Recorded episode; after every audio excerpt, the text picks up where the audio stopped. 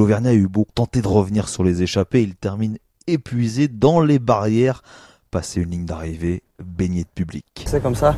Voilà, il manque 6 secondes pour regarder le maillot. euh, c'est comme ça. Après, avec Dessy, on peut tout, on peut tout refaire, mais euh, je suis pas, je suis pas déçu. J'ai j'ai profité là, les, les, les trois derniers jours sont, ont été exceptionnels et là, comme je dis, je me sens, je me sens mieux que ce que je pensais, donc euh, on verra dans les prochains jours.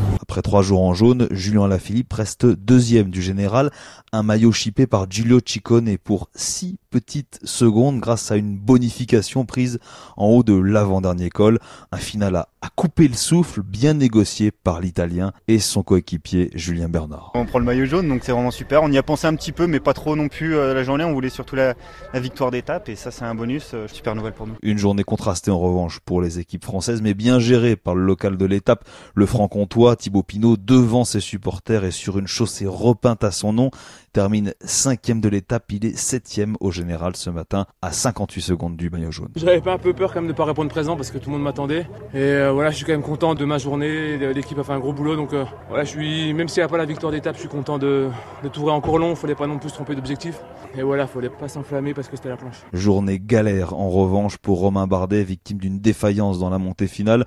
Le Brivadois a encore perdu du temps, 26e du général après de 3 minutes du leader. Surtout un problème de jambes, euh, voilà, j'étais- pas au niveau aujourd'hui et, et j'en ai fait la, la dure et la mer à constat, donc euh, c'est compliqué. Après, voilà, je reste très très motivé pour ce tour, il y a encore plein de choses à faire, mais c'est vrai qu'il faut que j'essaie de comprendre à froid ce qui s'est passé et pourquoi j'ai coincé comme ça dans le dernier kilomètre. Et puis fin de Tour de France carrément pour le Sartois Nicolas Hédet qui a dû abandonner malade.